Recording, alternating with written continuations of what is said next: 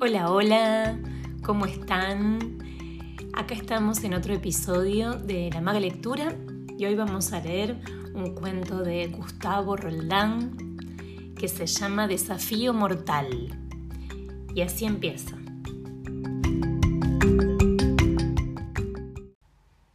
Claro que voy a pelear. No, don Piojo, usted no puede pelear con el puma. ¿Que no puedo? ¿Por qué no puedo? Es una pelea despareja. Igual voy a pelear. Y ya mismo. El piojo y el puma se enfrentaron. Los ojos de los dos echaban chispas, dispuestos para una pelea a muerte. Los demás animales los rodeaban en silencio. Ya habían intentado todas las formas de pararlos, pero no había caso. El puma mostró los dientes, todos los dientes, y los animales dieron un largo paso atrás.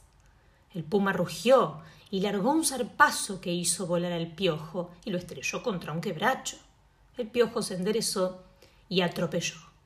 Otro zarpazo del puma y el piojo quedó colgado en lo más alto de un algarrobo. Bueno, basta, dijo el sapo. Ya está bien. Nada de basta, gritó el piojo bajando a los saltos de rama en rama. Nada de basta y saltó desde el árbol a la oreja del puma y se prendió como garrapata dispuesto a chuparle hasta la última gota de sangre. El puma rugió y se pegó un tremendo manotazo en la oreja para aplastar ahí mismo al piojo. Pero el piojo ya no estaba. Había saltado a la otra oreja y lo mordía desesperadamente. Otro manotazo del puma y el piojo casi aprende a volar. ¿Y si terminamos la pelea? dijo el elefante, dando un paso adelante. Atrás todos. gritó el piojo. Nada de terminar la pelea. Y atropelló lanzando manotazos al aire.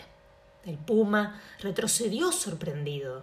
No había pensado que ese bichito pudiera pelear con tanta furia.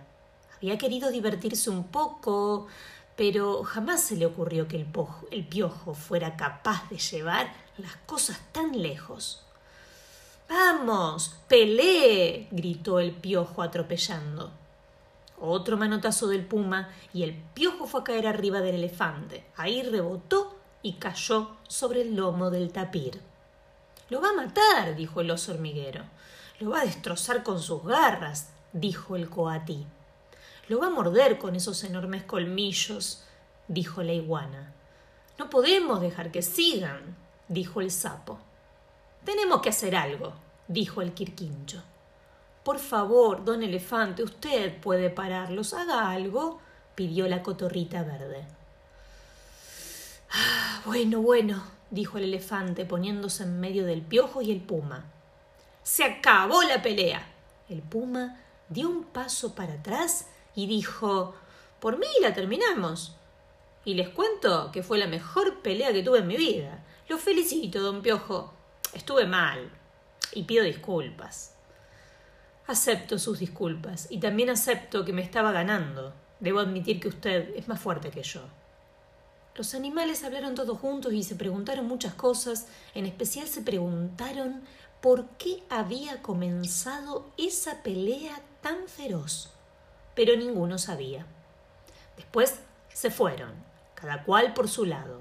El elefante, el cuatí, el sapo y el piojo se quedaron charlando. Don Piojo, preguntó el sapo, ¿por qué comenzó todo este lío? ¿Se da cuenta en lo que se metió? Fue demasiado peligroso, dijo el cuatí. El puma es un animal feroz. Me hizo temblar todo el tiempo. No se preocupe, amigo cuatí. Yo temblaba más todavía dijo el piojo. ¿Por qué pelearon? preguntó el elefante. Porque casi me pisa. Pasó sin mirar y casi me pisa.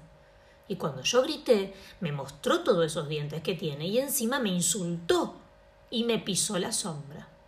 Lo insultó, dijo el sapo. Le pisó la sombra. ¿Qué le dijo? En realidad nada, pero me miró como si me insultara y movió la pata y casi me pisa otra vez. Y de nuevo me pisó la sombra. Entonces me enojé y lo desafié a pelear. Pero, don Piojo, dijo el elefante, un piojo no puede pelear con un puma. Ya sé que no, pero las cosas tienen sus límites. Y creo que se estaba pasando de la raya. ¿Sabe, don elefante? A veces los bichos chicos tenemos que defender a muerte la dignidad. Si no resistimos, si no defendemos la dignidad, entonces sí que estamos listos.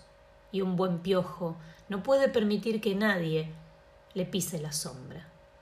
El elefante y el sapo se miraron y dieron un paso para atrás con todo disimulo.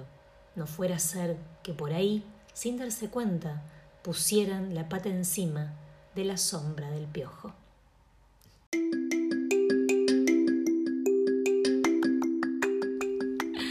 Y así termina este cuento Desafío Mortal de Gustavo Roldán.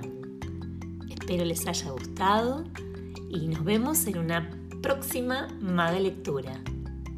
Chau, chau.